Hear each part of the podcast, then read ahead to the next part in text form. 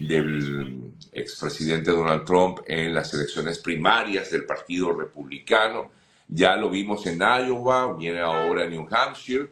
Y te consulto, Vladimir, ¿será que entonces, será que Donald Trump llegará a ser candidato republicano y ganar la presidencia nuevamente de Estados Unidos? Yo creo que la respuesta a tus dos preguntas es muy sencilla y rápida. En el, eh, a ver, y es determinante en función a una sola respuesta, la, que es sí, pero siempre y cuando eh, la justicia en los Estados Unidos permita que el, que el expresidente Donald Trump eh, se mantenga no solo como candidato, sino que pueda de una buena vez por todas ir por la presidencia número 47 de los Estados Unidos.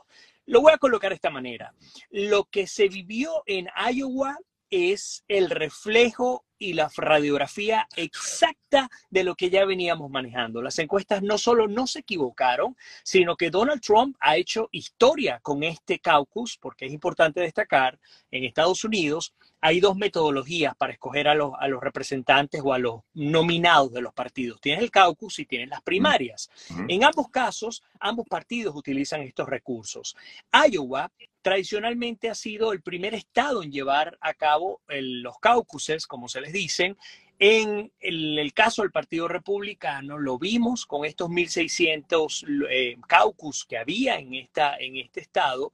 Y cosa interesantísima, Sergio, se dio en medio de una de las peores tormentas invernales de la historia de este estado. A pesar de que eso ocurrió, más de 110 mil personas salieron a votar, miembros del Partido Republicano, porque hablamos, cuando hablamos de un caucus, estamos hablando de una reunión, una asamblea partidista, tiene que ser miembro del partido, distinto a la primaria. Entonces, 110 mil personas salieron a votar. Y lo más interesante de todo es que es tan abultado tan cómoda la victoria del, expresidente Donald Trump, que con solo el 1% de las actas escrutadas, a solo media hora de haber comenzado las elecciones, ya se había em, eh, dicho que Donald Trump era el ganador proyectado como se hace acá en Estados Unidos y eso tú y yo lo hemos explicado un billón de veces. Aquí en este país no se espera al resultado oficial. Aquí en este país los medios de comunicación tienen un sistema de contabilización y a partir de las proyecciones, si están seguros, dicen, el resultado proyectado indica que el ganador es fulano de tal. Así ocurrió en el caso de Iowa y Donald Trump se lleva 52% del voto en Iowa, un resultado obtenido en solo 30 minutos con un 1% de votos escrutados y pues finalmente, eh, para mi modo de ver, eh, de una vez lo catapulta de manera definitiva, insisto, como el candidato, como el nominado por el Partido Republicano. Yo no creo que estas primarias o estos caucus se vayan a llevar a cabo en los 50 estados de los Estados Unidos. Em, ya lo hemos visto en, en, elecciones anteriores, cuando la diferencia es lo suficientemente ajustada, los estados no tienen por qué o los partidos no tienen por qué perder dinero. Entonces, ponte, vamos a ver qué va a ocurrir en New Hampshire. Que va a... Te quedaste en New Hampshire, que precisamente es lo que viene ahora. Hampshire. De hecho, ya el, el, ya el expresidente Donald Trump se encuentra en New Hampshire, ya apareció hablando y, oh sorpresa, aparece con Vivek Ramaswamy, quien quedó de cuarto en las elecciones de Iowa, pero a pesar de quedar de cuarto, Vivek siempre ha tratado de ser el candidato más parecido a Donald Trump. ¿Por qué traigo Ramaswamy a la, a, la mesa? Bueno, porque aunque Nikki Haley y Ron DeSantis están peleando el segundo lugar, yo quiero que estemos claros en algo. Ellos pueden quedar en, cualquiera de ellos puede quedar en segundo lugar, pero el expresidente Donald Trump puede decidir tener una dupla con cualquier otro ciudadano norteamericano, incluso que no haya participado en las encuestas, estoy hablando para el cargo de vicepresidente. Así que el que quede en segundo lugar no tiene garantizado tampoco la oportunidad de ser el candidato para la vicepresidencia de los Estados Unidos. La cosa es un poquito complicada, para, por lo menos para Haley y para DeSantis. Ahora, pero ¿crees tú que en este caso vive que pudiera así ser el posible eh, eh, compañero de fórmula de, de, Trump. es un escenario bastante mm, viable. Eh, no creo que sea definitivo. Yo creo que Trump es un tipo muy práctico. Eh, todo aquel que le que aquí se le llama endorsement o los endorsos eh, em, o los respaldos, perdón, todo aquel que respalda a Trump lo utiliza hasta cuando piensa que debe ser, ¿no? a mí me parece interesante una dupla Vivek mm, Trump sinceramente me parece interesante. Yo no veo un Trump y un DeSantis. Definitivamente no veo un DeSantis de vicepresidente. Ahora, eh, Vladimir, sé que esto lo hemos tocado en otras ocasiones, pero por supuesto cada vez que se habla del tema, inmediatamente surge esta incógnita eh, realmente con todos estos cargos o eh, juicios que hay en contra de, Trump y los cargos que se le han impuesto, algunos por... Eh, supuestamente corrupción, el otro, otros eh, por mal manejo de lo que fue el proceso electoral del año 2020, el llamado a lo que fue aquella irrupción el 6 de enero de 2021. Te consulto, con todos estos juicios que tiene eh, Trump, ¿igual puede ser el candidato a la presidencia? Perfectamente. Perfectamente. no hay nada legal que le impida a Trump ser el candidato. Ni siquiera que sea condenado. Le impediría, le impediría porque la Constitución así, creo que la enmienda número 14, si mal no recuerdo, em, eh, garantiza que la oportunidad de que todo aquel americano tenga o estadounidense tenga la oportunidad, independientemente de su situación, de poderse postular. Em, eh, perdón, de de poder correr al, cargo como, como presidente. Pero no solamente eso, Sergio. Em, es verdad, el presidente Trump o el expresidente Trump tiene 91 cargos en su contra que van de, desde cargos. Uy, otra vez, Vladimir. Vamos a, a, ver qué ocurre. Vamos a ver. Ahora sí me escuchas. Sí, ya te, retomé, te retomé. Definitivamente donde estoy. Además estoy muy lejos de Tampa. Eh, pero lo que les comentaba es que el, el, caso del presidente Trump, que tiene cargos desde lo administrativo hasta cargos criminales, que son 91, eh, se ha mantenido. Eh, eh, cada vez que hay una acusación, cada vez que hay algo en su contra, sube las encuestas, sube las encuestas, sube las encuestas y nadie lo paran. Tan es así que tribunales estatales han tratado de sacar. Ok, bueno, no, no sé dónde nos quedamos, pero podemos, te puedo preguntar, Vladimir. Eh, mucha gente dice, ajá, realmente, bueno, puede ser Trump, efectivamente eh, el candidato republicano y, ¿por qué no? Pues pudiera llegar perfectamente también a ser el próximo presidente de este país. Pero mucha gente se pregunta, ¿y es que realmente no hay más nadie que pueda lanzarse por el Partido Republicano? Bueno, sí lo hay, pero la gente no, no, no, no tiene o no tiene el apoyo de las personas, ¿no? Sí hay, el, del, el Partido Republicano, a mi modo de ver en este momento, desde el punto de vista político, es el que más fuerte está.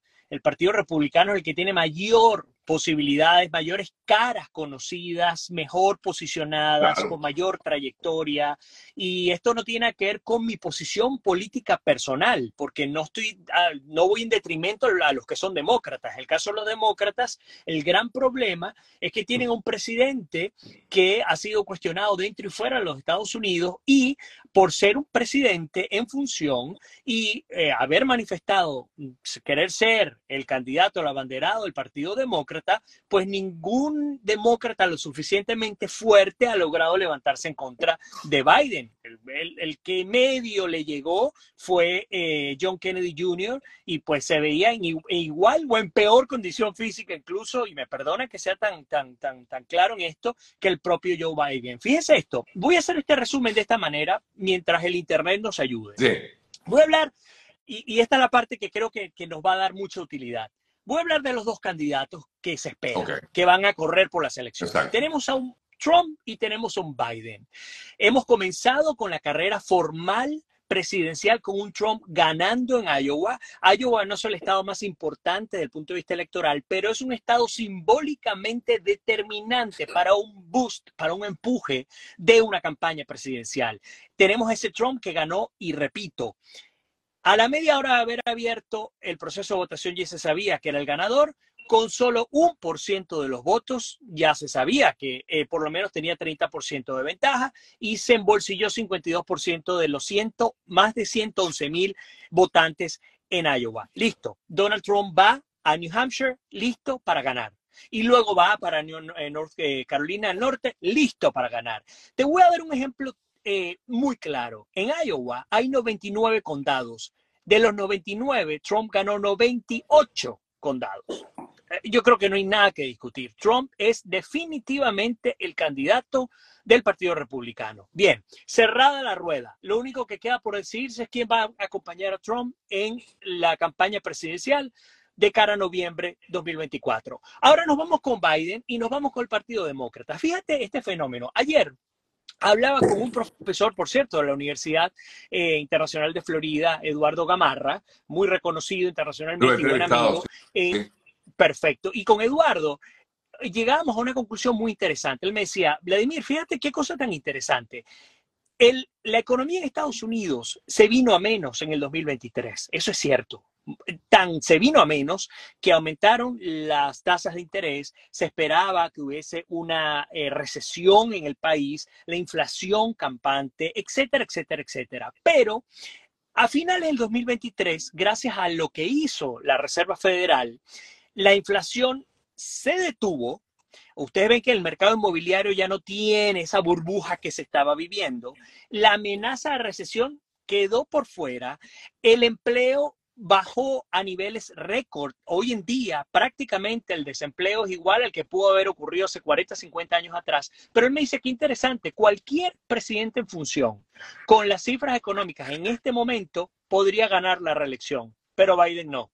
Porque al tener a Biden en la presidencia, con las debilidades físicas, mentales que ha mostrado, esto lo dice este profesor, eh, pues independientemente de los resultados económicos o de cualquier otro tipo, pues la percepción general sobre Estados Unidos es más negativa de lo que realmente es. Y tiene que ver con la debilidad que ha mostrado el primer mandatario y si algo Estados Unidos siempre se ha preocupado es por tener a un presidente lo suficientemente, eh, digamos, fuerte eh, y, eh, sí, que pueda demostrar que pueda representar lo que significa Estados Unidos dentro y fuera de su frontera. Entonces, tenemos un escenario en el que definitivamente Biden es, eh, a juicio de los analistas, eh, la peor amenaza de su propio partido.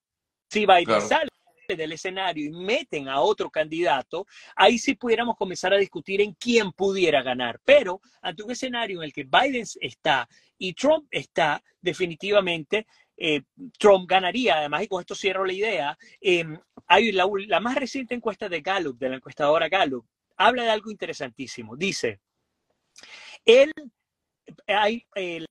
respaldo popular eh, demócrata cayó a límites ah, históricos. Estamos hablando de solo el 27% de apoyo popular. Y los independientes subieron a un máximo histórico, están entre el 43 y el 44% de, de los estadounidenses se catalogan en este momento como independientes, no son ni demócratas ni republicanos.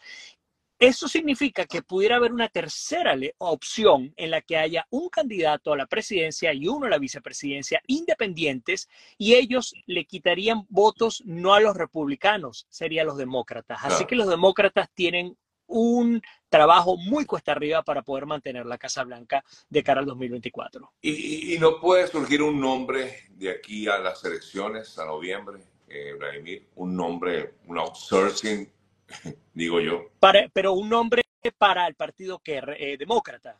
Sí, para el partido demócrata, claro, por supuesto, que pudiera de pronto hacerle un poquito de, de, sí, fuerza. Sí, pero tal vez es muy tarde, ¿no? No, digo, pensando, pensando Ojo, yo no soy ni demócrata ni republicano, pero pensando como demócrata digo, bueno, pero si, si Biden no, me, no le llega a Trump, déjame buscar a alguien dentro del partido, que sí lo hay, pero, pero al final, eh, eh, pues, no lo buscan, ¿no? Lo que pasa es que el, Partido Demócrata, eh, los analistas dicen, le, llaman el Big Tent. El Big Tent es a decir como la, gran carpa, ¿no? si algo diferencia al Partido Republicano del Demócrata es que el Partido Republicano es un partido muy homogéneo, muy cerrado, eh, donde las ideas son muy similares. Pues bueno, obvio, son conservadores, ¿no? En el lado demócrata, la realidad no es así. Es una gran carpa que te tiene personas que van desde la extrema izquierda, aunque no se crea es así, aquí en Estados Unidos también existe, Claro. hasta el centro, hasta la derecha. Entonces, cuando tú tienes un partido tan heterogéneo, porque es así, tan heterogéneo, si tú no tienes liderazgos fuertes como el de Barack Obama, eh, por poner un ejemplo, pues difícilmente tú logras capitalizar el voto. Y yo he hablado de eh, Newsroom, del, del, gobernador de California. Me parece que sería el perfecto candidato para reemplazar al, al, actual presidente Joe Biden. Pero lo que veo, analizándolo, es que yo creo que va a ser muy claro, tarde porque tienen a un Trump que definitivamente tiene un posicionamiento increíble sí, y que sí, prácticamente no ha gastado nada. Fíjese que eso es lo que, lo que ocurrió con, con DeSantis. Más de 50 millones de dólares se ha lanzado DeSantis encima, más de la suma de todos los candidatos republicanos, todo lo que ha invertido todos los candidatos. Bueno, eh, DeSantis solo ha invertido mucho más de lo que han hecho ellos y pues los números tampoco lo favorecen. Entonces es muy complicado el escenario, sobre todo para el Partido Demócrata en este momento.